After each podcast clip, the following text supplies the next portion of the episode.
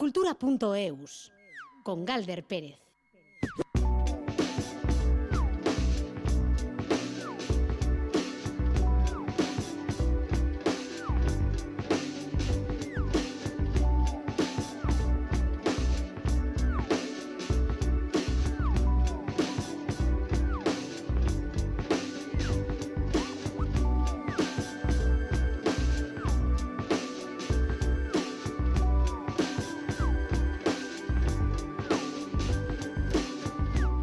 ¿Qué hay? A Ratsaldeon Gusti hoy es viernes, viernes 13. ¿Hablaremos de películas de terror hoy con Félix Linares?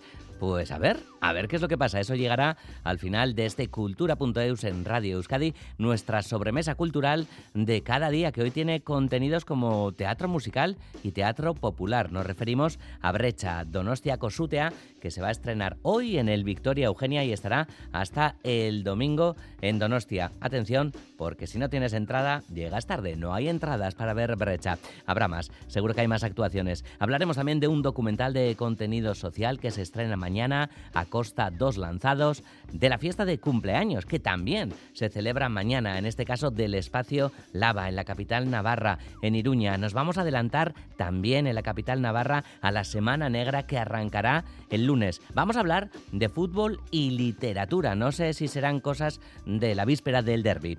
José Ignacio Revuelta y Alberto Zubeldía al control con Ainara Ortiz en la producción de redacción. Nicotina llegan para presentar su nuevo single, el single del que será su nuevo trabajo, Boom Fire Boom Dance, una nueva invitación al baile. Ayer era África Vivan, ahora los, lo, nos hacen la invitación los Tolosarras Nicotina.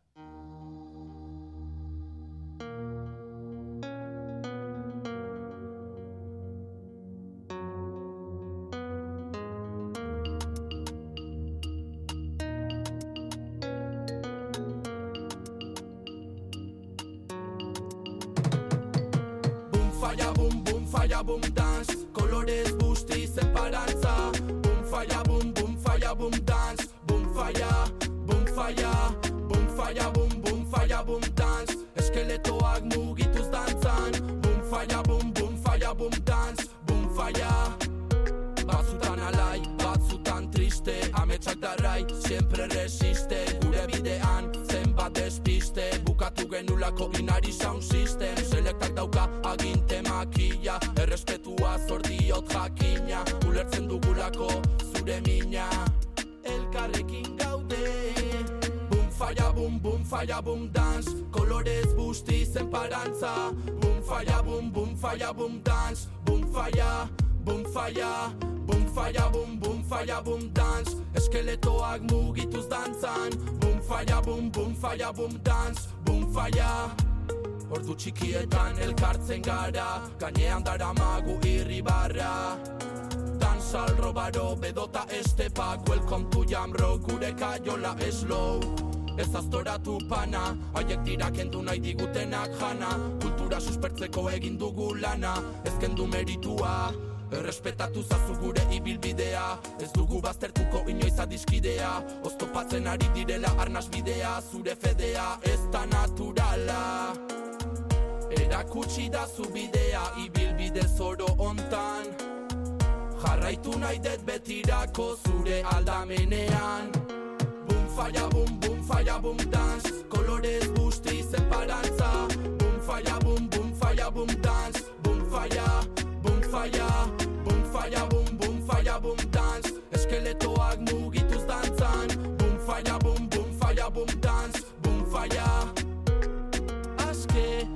izateko jaio garelako. Aske askatasuna. Maita, maitatzeko jaio garelako. Maita, maitasuna. Boom falla, boom, boom, falla, boom, dance. Kolorez busti separantza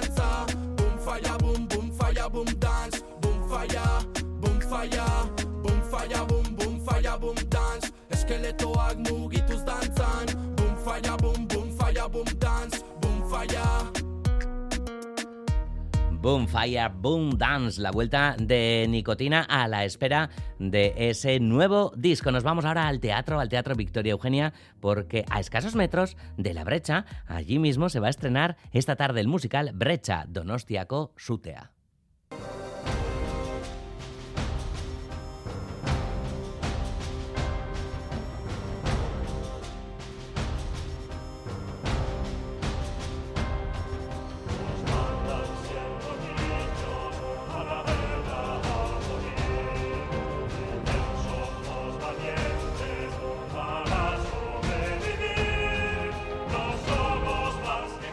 Musical Brecha Donostiaco Sutea va a llevar a escena la exitosa novela de Toti Martínez de Lecea.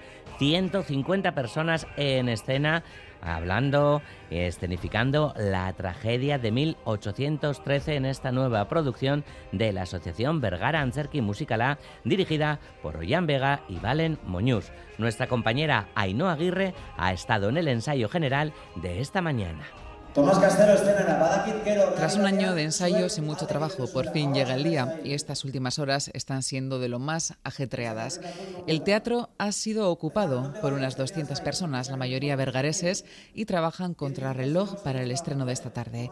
No hay un metro cuadrado libre en los camerinos y en las salas de ensayo y en el escenario del teatro prueban luces, sonido y música en directo.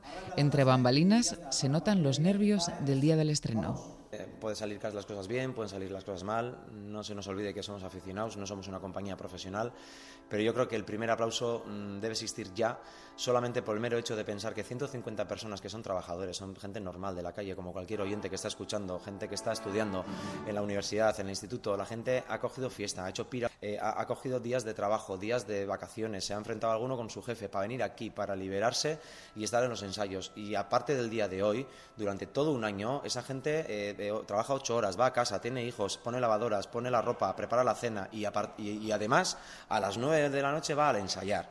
No saldrá bien o mal, espero que bien, pero esto ya hay que aplaudirlo porque es una maravilla cómo se ha trabajado desde una implicación absoluta eh, basándose en el amor a la música.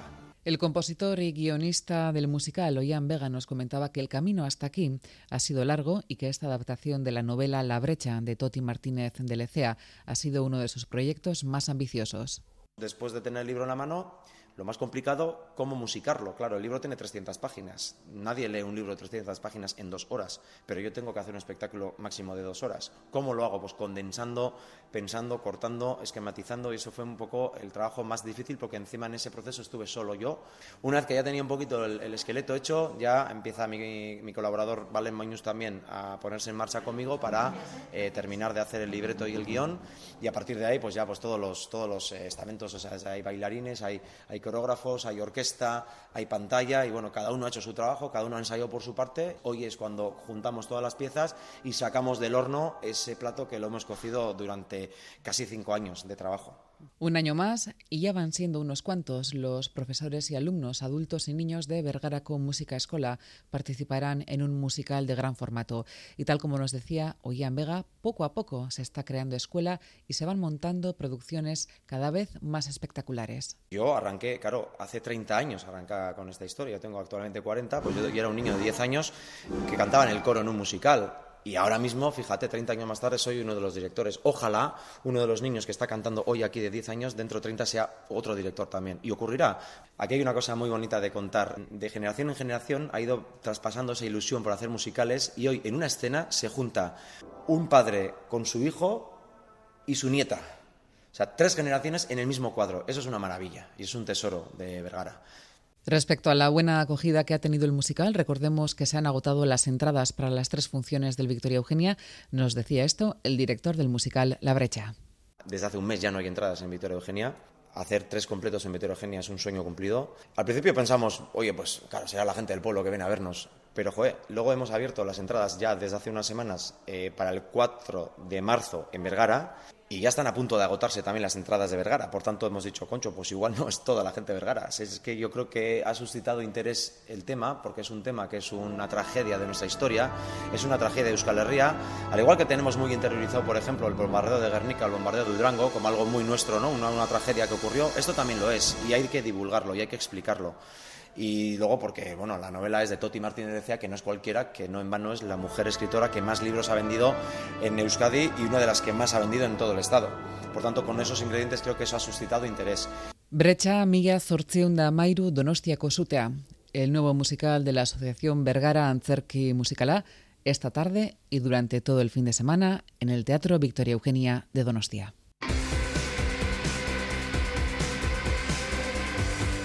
Esta es la música de Sego. Estarán mañana en la Totem de Villalba, el grupo de pop funk formado por cuatro chicas que llegan desde Madrid. Hace un año publicaban su primer disco y mañana lo presentan en Villalba.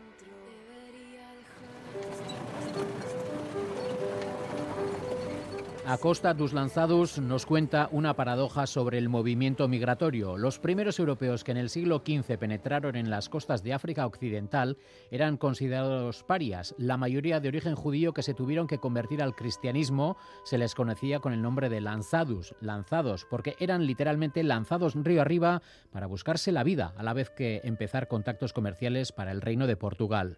Muchos de ellos terminaron haciendo tráfico de personas, por lo que pasaron de ser víctimas a victimarios. Ahora, muchos siglos después, el trayecto migratorio es el contrario. De ahí la paradoja. Unai Aranzadi la ruta que va desde Senegal, desde Gambia y en parte desde Guinea-Bissau, que era precisamente el territorio por el que empezaron a explorar los lanzados hace 500 años, pues en sentido inverso tenemos a día de hoy gentes que buscando un futuro mejor hacen esa misma ruta, que es además la ruta que más está creciendo y la más mortífera. Tardan de 7 a 14 días en llegar a las Islas Canarias, territorio de la Unión Europea. Así que esa es la paradoja del documental y el hilo narrativo del cual tiramos.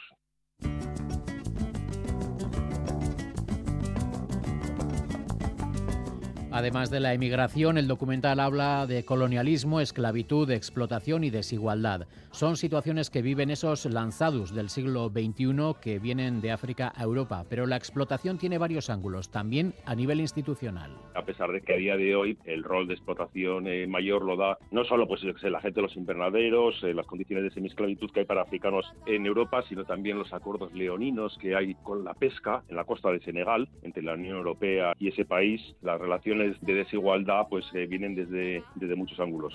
Unai Aranzadi realizó la grabación del documental en otoño de 2021, cuando recorrió durante seis semanas 2.000 kilómetros por el interior de Guinea-Bissau, Gambia y Senegal.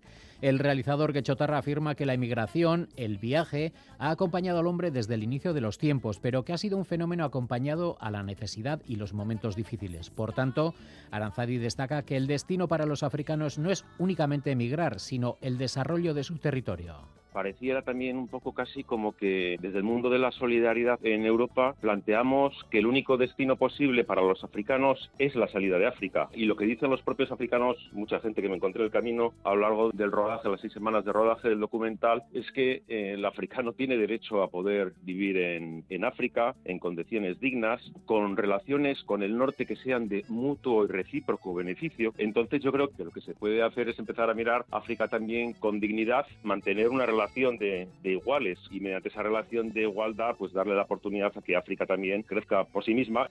El documental no muestra una varita mágica para solucionar el problema de la inmigración y la explotación de los africanos que se juegan la vida en el mar. Unai Aranzadi dice que hay muchas vías de solución que se pueden acometer, una de ellas referente a los propios dirigentes africanos y África también tiene que hacer un ejercicio que sale en el documental también, un ejercicio propio pues de lucha contra la corrupción que es endémica y cruel de ellos mismos para con su propia gente, ¿no? Pasa por muchas cosas, no tiene ninguna varita mágica tampoco el documental, ¿eh? expone más que dar salidas concretas que sería demasiado. A Costa dos Lanzados es un documental del periodista quechotarra Unai Aranzadi de su productora Independent Dogs, producido por UNESCO Echea con financiación del Ayuntamiento de Guecho. La idea de Aranzadi es presentar y distribuir el documental por festivales durante dos años y posteriormente, tal y como suele hacer con sus trabajos que han tenido ayuda pública, ofrecer al público la oportunidad de verlo online.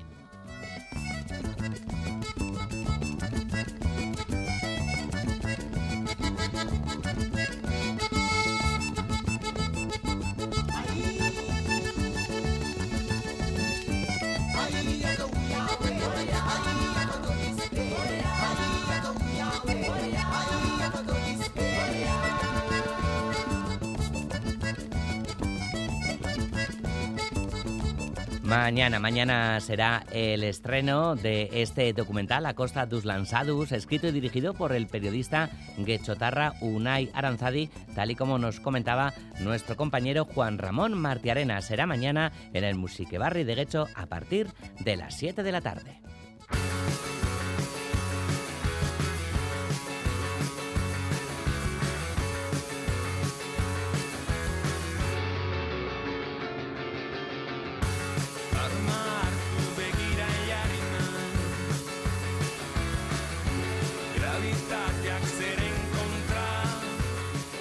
El espacio Lava de Iruña cumple ya un año y para celebrar este aniversario tan especial, mañana han organizado una jornada completa de actividades. Lava nacía en enero del pasado año de 2022 para ser un centro de reunión del euskera y también de la cultura vasca, y además en el corazón de Pamplona, en la misma plaza del Castillo. Durante estos meses han puesto en marcha numerosas iniciativas culturales, conciertos, presentaciones de libros, ciclos de cine y exposiciones, además también sesiones de literatura y de berchos. Y esta misma tarde arrancan una nueva actividad, los poteos filosóficos. Tiene todos los detalles Itziar Lumbreras. Ha pasado ya un año desde que Lava abrió sus puertas en Iruña, un espacio en el centro de la ciudad que, según sus impulsores, está cumpliendo con los objetivos que se marcaron al principio. Izaskun Barber es miembro de Lava. El etako bat bazen euskara erdigunera ekartzea, horregatik ematen diogu garrantzia ez, gaztelu plazan izatea, sorgune eta kulturarentzat ere bat topagune bat izatea nahi genuen. En estos 12 meses han puesto en marcha todo tipo de ciclos e iniciativas culturales, propuestas pensadas y diseñadas con mucho mimo que pretenden aportar algo más. beti ematen diogu ba gure pertsonalitatea ez edo zerbait berezia izan dadin. Esaterako badibidez kalakak izeneko literatur zikloa edo igandeak mantapean ere zinema ziklo ezberdin bada, zinemagile bat etortzen da, berak aukeratutako pelikula bat ikusten dugu eta gero komentatzen dugu berarekin batera, ez? Son solo dos ejemplos, pero hay muchos más, conciertos, presentaciones de libros, sesiones de berchos y literatura o el ciclo de microexposiciones Epicentro A, al que invitan artistas de toda Euskal Herria. El balance hasta ahora es muy bueno, reconocen los responsables de Lava, pero continúan trabajando para desarrollar, mejorar y renovar la programación cultural. Dentro de muy poco llegarán iniciativas nuevas. Esta misma tarde comienzan los poteos filosóficos de la mano de Ágora Filosofía Alcartea y en unos días arrancará un nuevo ciclo de teatro.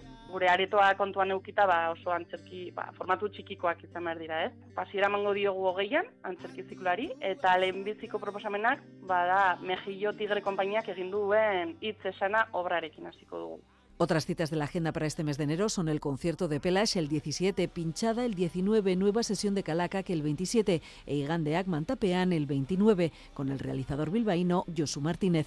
En cuanto a la fiesta de aniversario, por la mañana chocolatada, música y vermú, a mediodía comida abierta en Geltoki, por la tarde show travesti de Albina Stardust y pinchada con dos DJs sorpresa.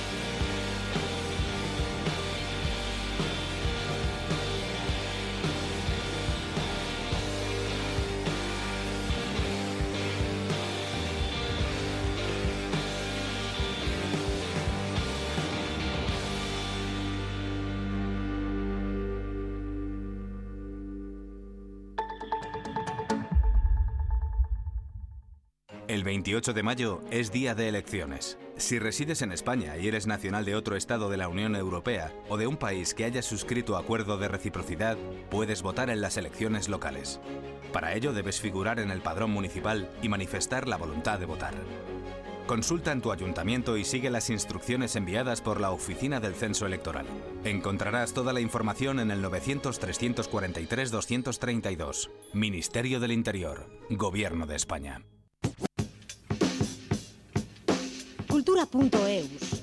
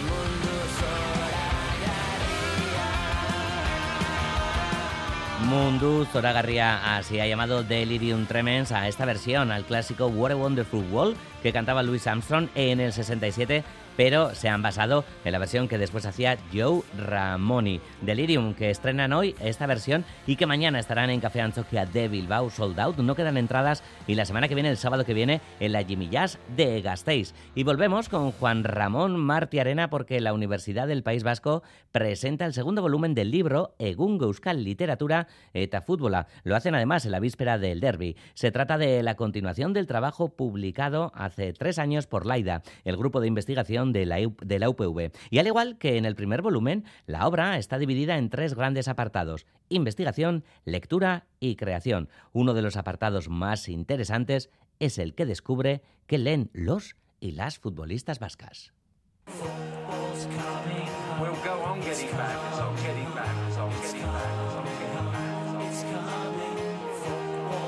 Miren Villalabeitia, experta en promoción de la lectura, analiza qué, por qué y cómo leen los jugadores y jugadoras de fútbol. En este interesante apartado del libro se presentan las respuestas de un cuestionario que se ha realizado a jugadores y jugadoras de equipos vascos de primera y segunda división, Real Sociedad, Athletic, Eibar y Amorebieta.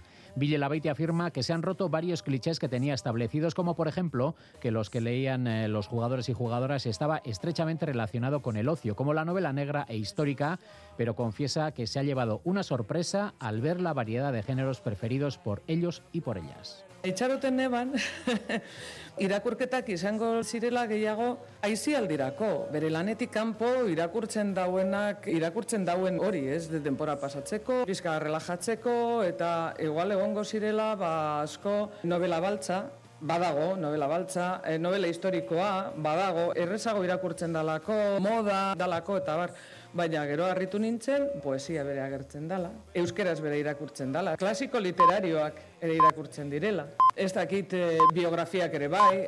El exfutbolista del Athletic y en la actualidad ojeador del club, Eneco Bóveda, corrobora que los futbolistas sí leen, como ocurre en todos los colectivos profesionales, y que además tienen mucho tiempo para la lectura. Logikoa dela pentsatzea, ba, futbolarien artean, tabernarien artean edo irakasleen artean bezala ba, danetari da, hola. Futbolariak denpora deko irakurtzeko, edo denpora euki dugu. Ni orain da momentua, ba, lau hilabete da bat futbolari hoi izeten, eta nire bizitzan inoz baino gitxea irakurri dut. Eta salantza barik irakurtzen da. Ez tira marzianoak Por su parte, la editora del libro, Marimar eh, Boillos, presenta en su trabajo el análisis en profundidad de la iniciativa Letras y Fútbol que impulsa el Athletic Club. Ha hecho pública la entrevista que ha mantenido con Galder Reguera, impulsor del evento. En este libro se han abordado el cuento, ensayo, literatura infantil y juvenil y el cómic relacionados con el fútbol. El profesor John Cortázar ha analizado cuentos de Coldo Izaguirre y Katisha Aguirre y cita las obras de Arcaiz Cano y Aritz Gorrochategui. David García Cames, experto en fútbol y literatura, ha analizado el proceso de mitologización de Iríbar a través de dos ensayos. Carla Fernández de Gamboa y Xavier Echaniz comentan la presencia del fútbol en la literatura infantil y juvenil. Utilizando los cauces de la crítica de género, José Antonio Morlesín Mellado analiza las nuevas masculinidades en los cómics sobre fútbol. Y por último, la sección de creación acoge dos cuentos. La traducción al euskera de un cuento sobre fútbol de Almudena Grandes, la primera traducción al euskera de la escritora madrileña, y Arcaiz Cano ha convertido en cuento un capítulo de su novela Twist, testigo de su afición por el fútbol.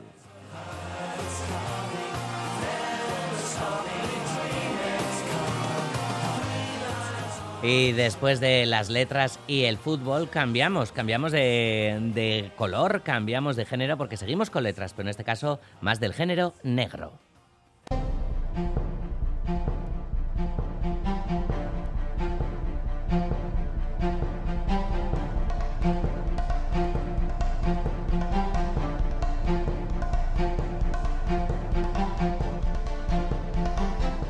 Desde el lunes, Pamplona Negra, eh, bajo el título La novela que surgió del frío y con Noruega como país invitado, Pamplona Negra se va a adentrar por los oscuros callejones del mundo del espionaje y tratará de novela negra nórdica y también del cine que se hace allí, en aquellas tierras del frío, frío que viene para aquí la semana que viene. Por cierto, mm, Susana Rodríguez, ¿qué tal?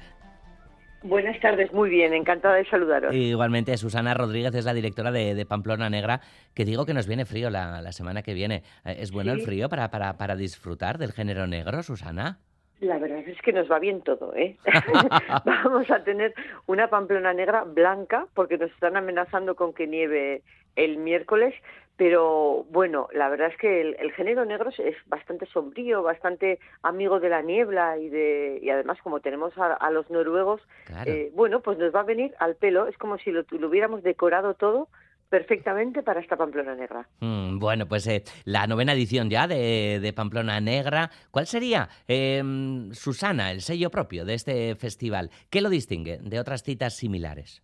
Pues eh, yo creo que tenemos como dos, dos señas de identidad. Por un lado, el hecho de que nosotros no hacemos presentaciones de novedades eh, al uso, como se hace en otros sitios, sino que hacemos mesas de redondas temáticas en las que el autor viene eh, por su obra eh, al completo o por su persona y no tanto por su último título publicado. A veces hemos traído autores que hacía dos años que no publicaban un libro, pero que nos interesaba lo que tenían que aportar en determinado tema, que era el leitmotiv de esa mesa redonda.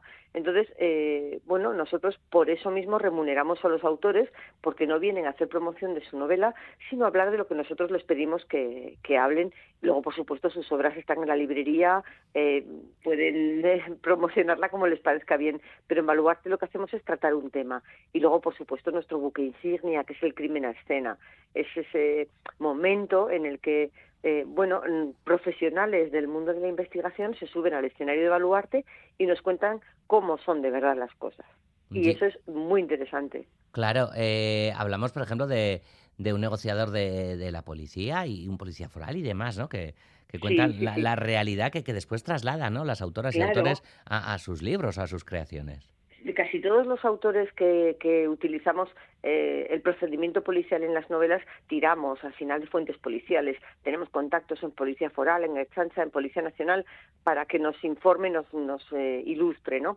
Entonces, lo que hacen, por ejemplo, el lunes viene un inspector de la Policía Nacional que es jefe de la Brigada de Negociación, que está acostumbrado pues a mediar en, secuestros, en, con suicidas, con personas atrincheradas, que a veces con un arma que o que tienen rehenes, eh, en ese tipo de situaciones de máximo estrés, él está acostumbrado a, actuar y de hecho su trabajo. Y además tienen un lema en esta brigada que me parece fantástico, que es verbum vincit, la palabra vence. Entonces, mm, me parece fantástico que, que por un lado, pues bueno, se intente mediante la psicología, ¿no? Eh, convencer a una persona de que suelte a un secuestrador, mm, deje el arma o no se lance al vacío en algunas ocasiones. Luego tenemos a Policía Foral, por ejemplo, que va a reproducir eh, en directo sobre el escenario de Baruarte eh, la investigación del crimen de Cáceres, el triple crimen de Cáceres, tal cual lo expusieron ante el, ante el jurado en el juicio con jurado popular que se celebró en Pamplona. Es muy interesante, con audios reales, con imágenes, con eh, una reconstrucción de, de la fuga del recorrido que hizo el, el coche de los eh, de los asesinos. Entonces eran presuntos hoy están condenados. Entonces eh, me parece fabuloso. Van a convertir al público de Baluarte en, el jurado. Vale. Wow desde luego no eh, experiencias. Para que vengas para que sí claro no, no es, escalofriante el asunto pero claro nos encanta a su vez no por por algo no, no nos atrae tanto tanto el género negro sin duda. Lo decías antes también verdad va a haber referentes de, de, la literatura nórdica y seguro que, que, que más de una persona se pregunta también, ¿no? ¿Cómo uno de los países, al parecer por lo menos, ¿no? Más tranquilos del mundo puede producir unas historias tan negras, Susana? Pues es verdad, pero eh, lo mismo nos pasa a nosotros. Eh, la verdad es que los países más ricos tienen muy poca población, pero pasan mucho tiempo aislados. Entonces yo creo que ese aislamiento es muy propicio para, además, subidos en la oscuridad, porque tienen durante buena parte del año muy pocas horas de luz. Entonces eh, es muy propicio para elucubrar hacia lo negro, ¿vale? Entonces, además, sus paisajes naturales en los que, mm, bueno, puedes cometer un crimen y no ser descubierto en semanas o en meses o nunca si empieza a nevar, si empieza a caer nieve o si al revés hay deshielo y, y las pruebas se las lleva al mar, ¿no? Entonces, eh, la verdad es que son muy características las novelas nórdicas, suelen tener ese frío, ese paisaje desolador, un protagonista torturado por el pasado eh, o por algo que le, que le ha ocurrido y sobre todo unos crímenes muy violentos. Los crímenes que describen las novelas nórdicas suelen ser muy cruentos y pasando líneas rojas como involucrar a menores que normalmente es muy difícil encontrar en otra literatura. Pero los nórdicos no tienen líneas rojas y se tiran al mar de cabeza. Mm. Vale, bueno, pues se podrá charlar con ellos, eh, se les podrá preguntar, como no, porque a, dos de ellos que estarán, como bien dices, en el baluarte, pero ah, también, bueno, eh, tenemos que hablar de diferentes lenguas, ¿no? Porque va a haber autores, como no, de, novelas en euskera, pero también de catalán, de gallego, no sé, John Andueza, Laia Vilaseca, Pedro Feijó. Sí, ¿cómo, cómo piensan ellos? cuando crean una novela negra. Ellos escriben en su lengua materna, que es el euskera, el catalán y el gallego, y después les traducen. Eh, ¿Qué diferencias encuentran entre ver su obra en su lengua materna y en castellano? Qué, sentimientos o qué, bueno, si a lo mejor se encuentran con alguna limitación o al revés, la limitación se la impone el castellano. Ese tipo de cosas me parecen muy interesantes. Somos, por suerte, un país con una riqueza eh, lingüística eh, poco frecuente y me parece una tontería no aprovecharla. Y en este caso es no ponerla sobre el escenario. Me parece muy interesante, una mesa muy interesante y estoy segura de que al público también se lo va a parecer. Mm. Bueno, y, al margen de, de, lo meramente literario, Pamplona Negra ofrece también otro tipo de, actividades relacionadas eh, y que gozan de, mucho éxito entre el público, como por ejemplo esas rutas teatralizadas. Sí, las rutas que se quedaron sin tickets a las dos horas de sacarlas a la web. Nos duraron dos horas. hemos subido el aforo porque el escenario de este año es el Palacio de Condestable y nos lo permitía y nuevamente se han agotado.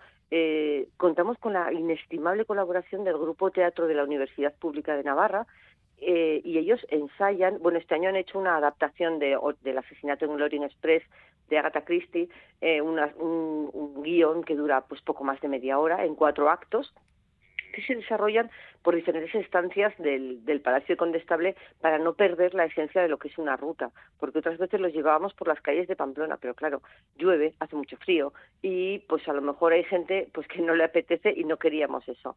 Viendo además que nos venía mal tiempo, pues dijimos, vale, a Condestable. Sigue siendo una ruta y tenemos eh, actores y actrices amateurs, pero este año hay más de 20 que en, época de exámenes, que los sábados, los domingos, todas las navidades han estado ensayando para tener a punto eh, las rutas que arrancan mañana, porque además, como hay tanta demanda, tenemos que hacer dos pases. Dos, eh, mañana día 14 y el, próximo sábado día 21 vuelven a repetirse dos rutas en castellano, una en euskera y no hay tickets, lo siento mucho, pero y es fenomenal, tienes que ver qué bien lo hacen, Qué bien lo mm. Qué bueno. Y hablando de, hacer bien, para, para hacer bien, o por lo menos, ¿no? Para, para esas personas aficionadas no solo a leer, sino también a, escribir, a escribir eh, historias negras, historias detectivescas. Hay otra actividad que se ha convertido en fija en Pamplona Negra, que son los talleres de, de novela negra y criminología, que esta edición va a impartir la escritora Ana Vallabriga. Eh, la verdad es que todos los años tienen muchísima aceptación. Hacemos tres sesiones de dos horas cada una, de cuatro a seis de la tarde antes de las ponencias, y hay mucho interés, es cierto, eh, pero además es, es, muy curioso porque eh, normalmente se inscriben mucha gente que ya son escritores, eh, con, más, con más o menos libros publicados, pero bueno, que ya tienen una base, pero también se nos, se nos inscriben muchos estudiantes, estudiantes de guion, estudiantes universitarios, que quieren, tienen una inquietud literaria y la quieren sacar adelante. Nosotros desde el principio nos planteamos que mm, Pamplona Negra tenía que ser algo más que un muestrario de libros, ¿vale? y entonces queremos eh, tocar todas las teclas que, a, las que podamos llegar haciéndolo bien. Entonces consideramos que los, talleres son un, punto, no son muy numerosos además, porque no, vienen más de 20, 25 personas, son un punto importante porque la formación y, el saber cómo hacer bien las cosas eh, y, que se valore después cuando se lea un libro, ¿no? El esfuerzo que hay detrás nos parece muy interesante y muy importante. Ana Vallabriga es una eh, comunicadora excelente, imparte unos cursos fantásticos por muchísimos sitios, ha estado en Cádiz, en Murcia, en Madrid, ahora viene a Pamplona y yo estoy convencida, quedan muy poquitas plazas y estoy convencida que la gente de que, que venga va a sacar chispas a lo que ya les enseñé. Bueno, pues eh, tanto esas personas eh, como quienes se acerquen al resto de, de, actividades de Pamplona Negra sacarán chispas seguro a toda esta semana que viene en la capital navarra. Se nos quedan un montón de, de cosas fuera también, como la representación vasca de escritoras, de escritores y demás. Ivonne Martín, Noelia Franco, Miquel Santiago, Dolores Redondo y demás. Bueno, pues eh, Susana Rodríguez, directora de Pamplona Negra que vaya muy, muy, muy, muy bien y que, Muchísimas gracias. Y que, y que, y que lo disfrutéis. Gracias, a un ti. saludo. Agur, agur. Agur.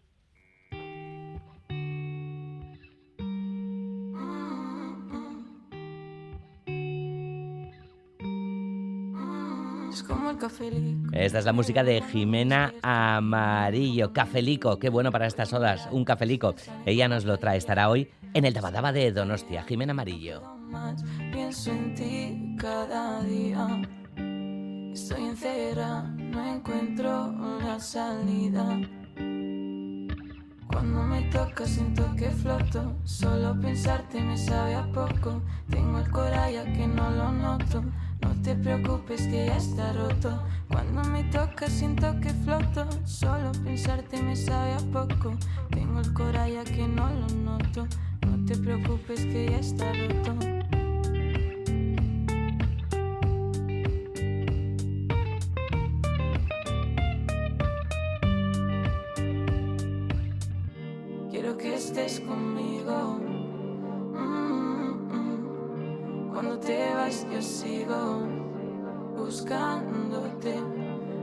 Nos conocimos. Si ahora ya no consigo olvidar tu piel, olvidar tu piel, que soy así, solo un día ya estoy enamorada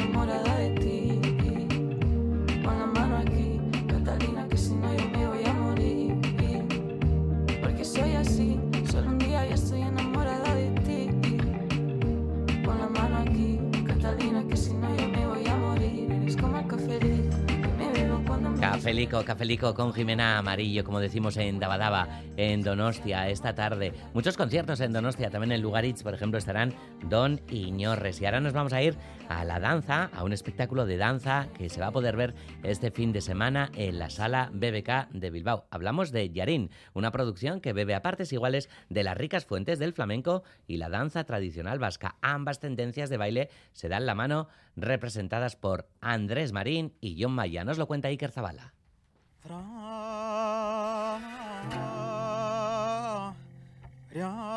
Yarín se edifica fundamentalmente sobre dos columnas, las que forman dos creadores y estudiosos del flamenco y la danza tradicional vasca. Son respectivamente Andrés Marín y John Maya, a quien escuchamos.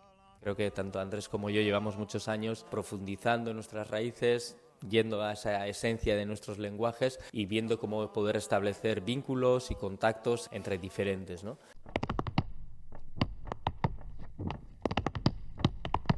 Andrés Marín, sin ir más lejos, es Premio Nacional de Danza 2022 por su aportación al flamenco. En Yarín, así, ambas disciplinas, el flamenco y la euskal danza contemporáneos, se miran a los ojos e interactúan de forma armónica. Intenso, creo que emocional, muy, muy humano y creo que más allá de, vestiduras y desde ahí también le hemos encontrado una lógica, ¿no? Cómo empezar de, de un lugar muy nuestro e ir un poquito decapando hasta llegar hasta ese sentido más humano, más esencial. Hay además un tercer componente en escena que se sitúa en la frontera entre los dos mundos que es Julen Ashiari, maravilloso cantante y percusionista de Bayona. No toca ni canta canciones vascas ni palos flamencos. Creo que llevan a Yarín a un, lugar, ese universo, tanto estéticamente como temporalmente, probablemente no se sitúa en ningún lugar concreto, pero sí en un lugar un poquito especial, onírico.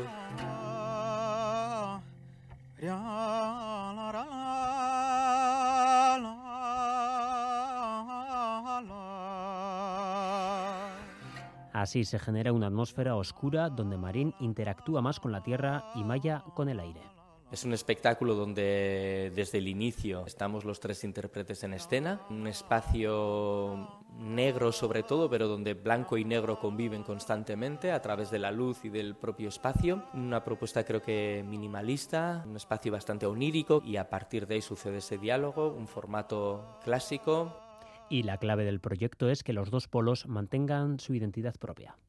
Yo en Yarin soy muy John y Andrés es muy Andrés, pero al mismo tiempo digamos que cada uno desde su lugar estamos en constante diálogo. Tras el estreno de Bilbao, Yarin estará en la Feria del Flamenco de Nimes y girará después por más escenarios de Euskal Herria. Cultura.eus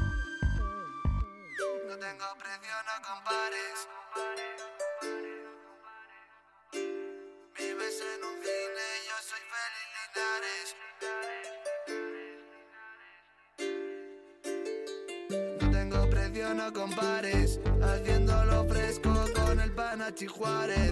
Vives en un cine, yo soy Félix Linares. Tengo el corazón metido en un tupperware. Guare. Si vienes a mi zona Bueno, lo esperamos, lo esperamos. Ha venido a visitarnos a los estudios de Radio Euskadi. Félix Linares ha saludado, ha dicho estoy por aquí, pero igual se ha metido en la sala de proyecciones, igual se ha ido al cine.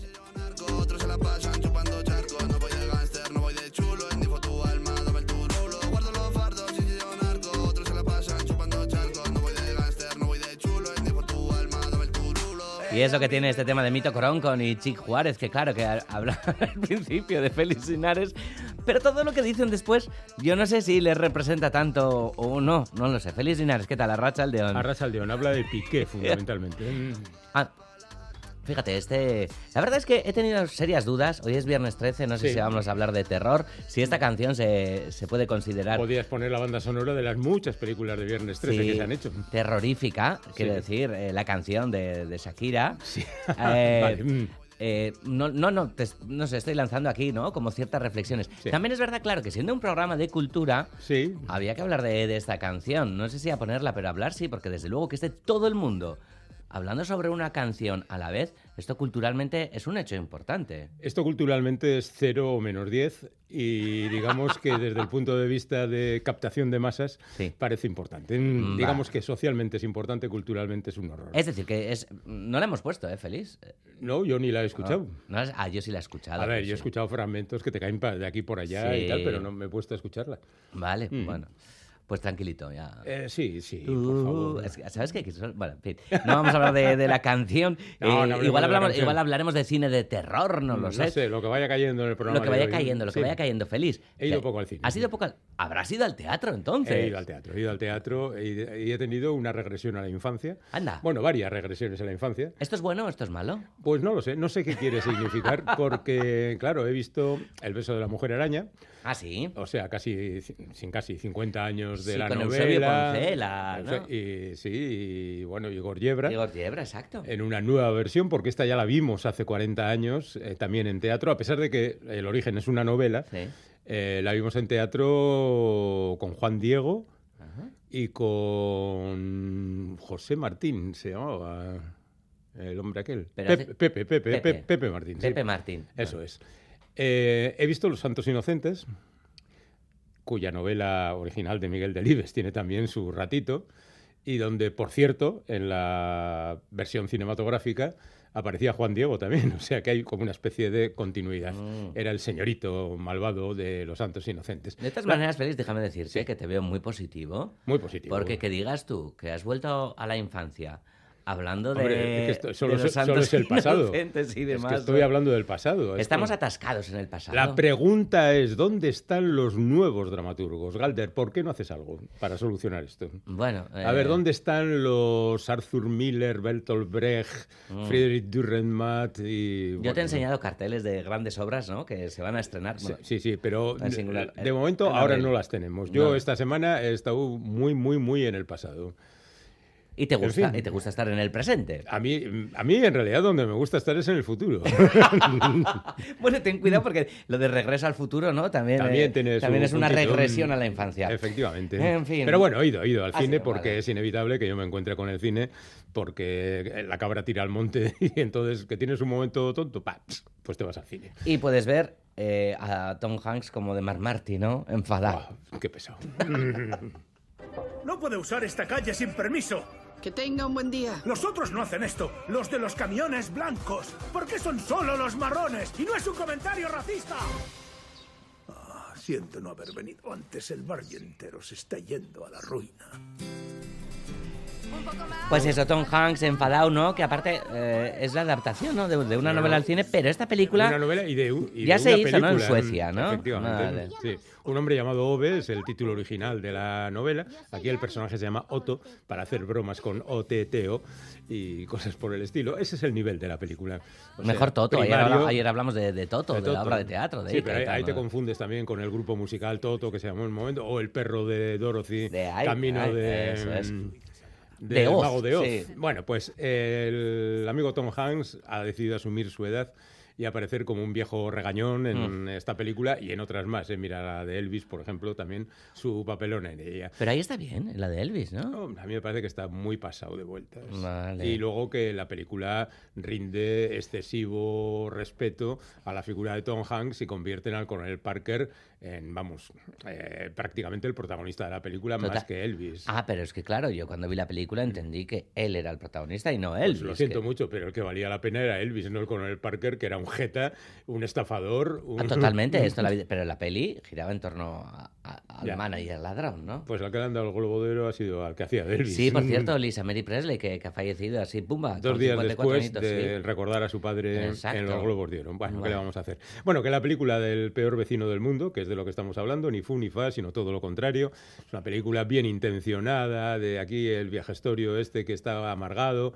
mm, les hace faenas a los vecinos, pero un día aparece una tía encantadora, latina en este caso, hola, te traigo un bollito de mi tierra. Y ya tal. cambia, ¿no? Cambia, pero cambia demasiado. Y es que este buenismo que hay últimamente en el cine, en el que todos los personajes tienen que acabar siendo no positivos, sino súper positivos. Súper edulcorado. ¡Guau! Me tiene asfixiado, de verdad. Sí, ¿eh? la vida no es así. La vida no es así, la es vida así. es un- una cosa perra que nos la, la tenaza. a Bueno, ver. me fui a ver otra película que hablaba de temas mm, verdaderamente importantes y, y que demuestran que la vida es perra. El caso Harvey Weinstein, representado en la película Al Descubierto.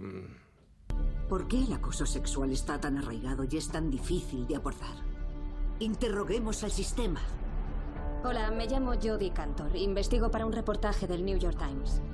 ¿Qué has conseguido? La vida es una tómbola, nos dicen por aquí en el, en el WhatsApp de Sí. Radio Euskadi, en el 688 Life is a 840 bitch. 840. En- escrito Beach. Eh, Mm, No, no, no, no, no os confundáis. No. Es el eslogan de los surf- surfers, Eh, ¿vale? sí, no, no, beach, de- hablando de playa, sí, claro, es. claro, claro. No, no lo otro. No, no, no, no. Aparte que, bueno, eh, mm, no estaría bien. A mí me gustó, nos dicen por aquí además también. No sé a qué película se Se refieren referirá exactamente. a la de Tom Hanks. Ah, a la de Tom Hanks. De, la otra no hemos hablado todavía. Peor vecino del mundo. No, igual a la de Elvis. Bueno, Oh, no lo sé. de Elvis, que ahora tenemos que hablar de Al Descubierto, que como bien decías, Sí. habla de, de esos abusos sexuales y eh, con dos eh, reporteras, dos compañeras como Sí, protagonistas. Una ¿no? historia real, basada en los relatos que hizo el New York Times, en torno a la figura de Harvey Weinstein, ese tipo despreciable, que todo el mundo sabía que era despreciable, pero nadie le hincaba el diente, hasta que gracias al Me Too la cosa ha empezado a funcionar y el tipo está ya donde tiene que estar. Y más que le corresponde. Pero bueno, en cualquier caso, eh, la historia eh, tiene los problemas de eso de basado en historias reales.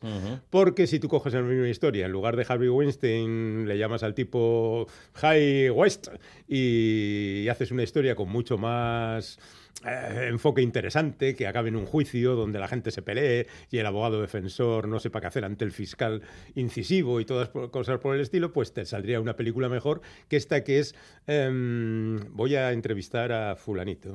Hola, ¿tú declararías? No, Qué no pena, declararía. Y así dos horas y cinco minutos. Ah, qué pena. Bueno, que le- no, porque el tema, desde luego, ¿no? Tema- merece hombre, una buenísima El tema se película, merece ¿no? una buenísima película. Oye, dice el, el oyente o la oyente, a mí me gustó El peor vecino del mundo. No es una gran película, Vale. pero de las películas americanas solo puedes esperar que tres o cuatro estén bien.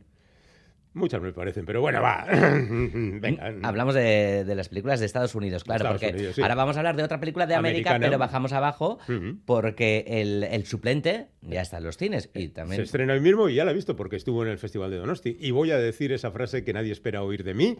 Esta me pareció la mejor película de toda la sección oficial. Toma ya. ¿Alguien me puede decir para qué sirve la literatura? Para nada. Para irás a dormir. ¿Leíste El Facundo de Sarmiento? Claro, civilización y barbarie. Bienvenido a la barbarie.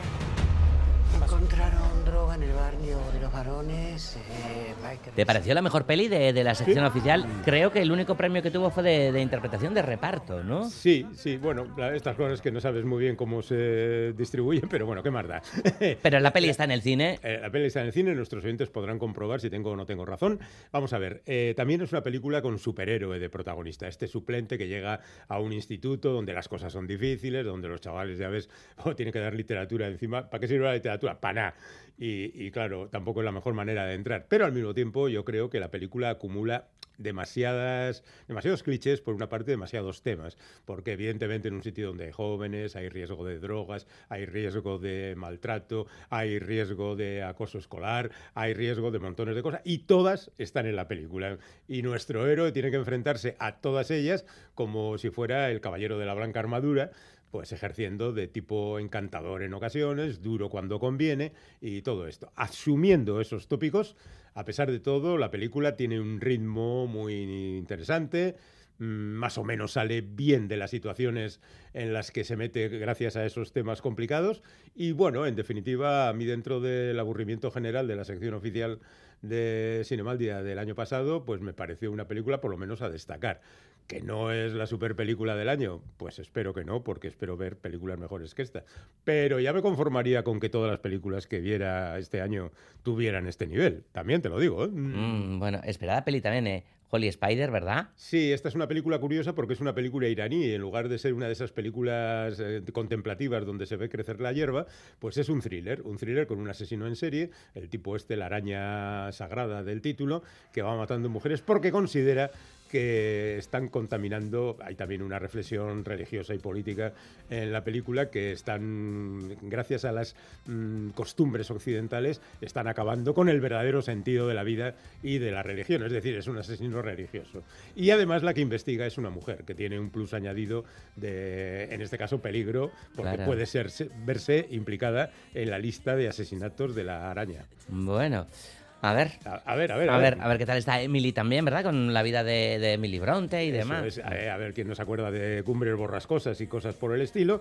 Y también hay una película de Russell Crowe que dirige él también y se titula Poker Face. Sale el Zapataki. Y está en todas las paradas de, de De autobuses. Uy, autobuses. y un amigo nos está esperando ahí a la salida de- del estudio. Félix Linares, otro gran amigo. Buen fin de semana, Venga, compañero. La semana que viene hacemos otra. No, por favor. No, venga. Ojalá fuera diario. Hasta un gustío y...